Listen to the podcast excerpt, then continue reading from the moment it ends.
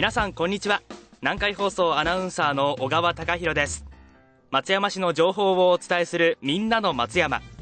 今回は住宅用火災警報器の設置について松山市役所予防課の花谷健二さんにお話を聞いてきました。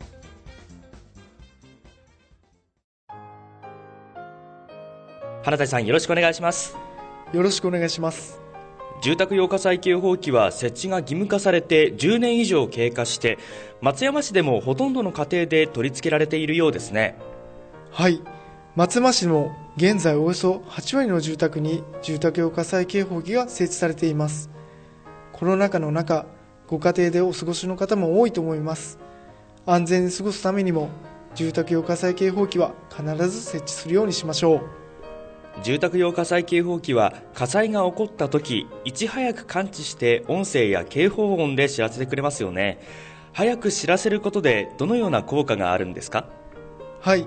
松山市でも住宅用火災警報器を設置していたおかげでいち早く火災を発見し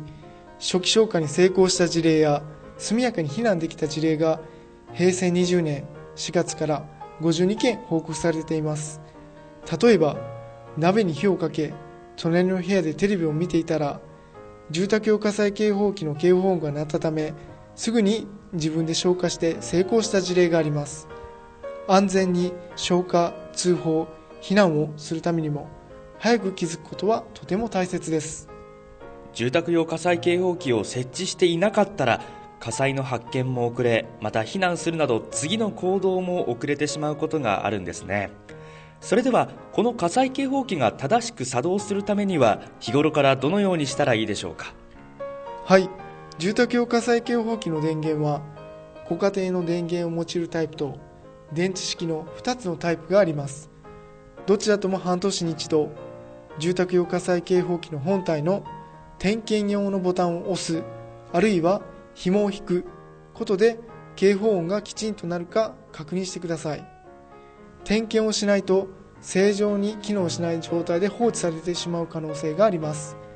定期的に確認する時期を決めておき実際の警報音がどのようなものか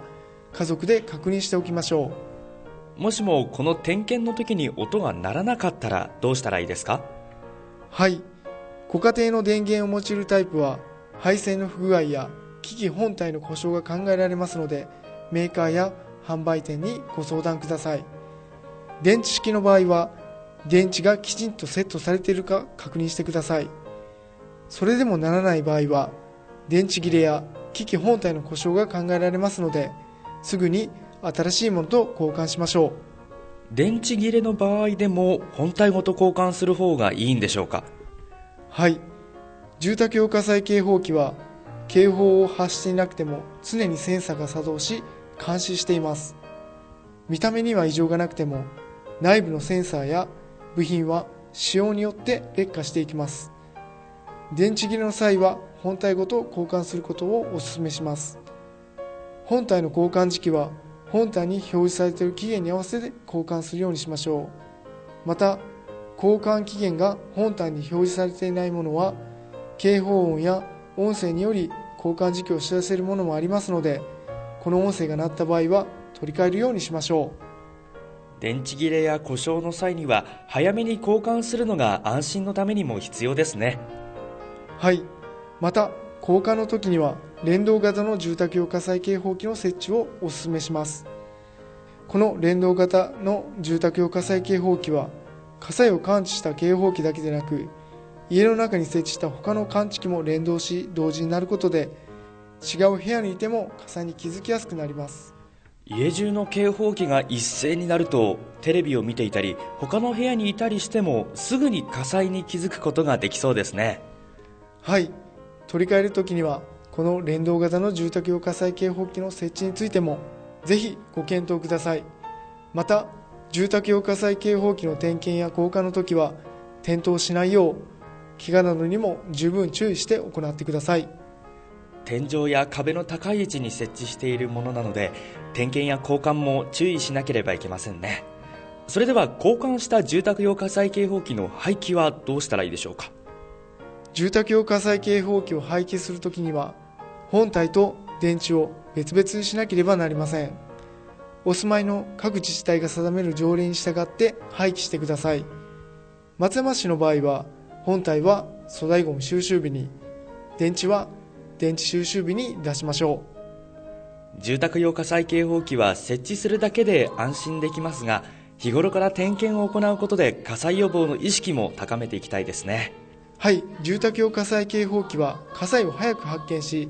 皆さんの大切な命を守るとともに大切な財産も守ってくれます。この機会にご自宅に住宅用火災警報器が設置されていない場合は必ず設置するようにしてくださいまたご自宅に住宅用火災警報器が設置されている場合は点検を行っていただきもしならないようであれば早めの交換をお願いいたします。皆さんのご自宅だけでなく離れて暮らすおじいちゃんおばあちゃんやご近所のお年寄りだけのご家庭にもぜひ声をかけてください。新型コロナウイルスの感染予防について松山市からお願いです。愛媛県は特別警戒期間です。歓送迎会や卒業入学パーティーなど年度代わりの恒例行事では特に感染防止に注意してください。飲食店の感染対策ができていることを確認してください。これ以上の感染拡大を食い止めるため感染対策を徹底してください。以上松山市の情報をお伝えするみんなの松山でした。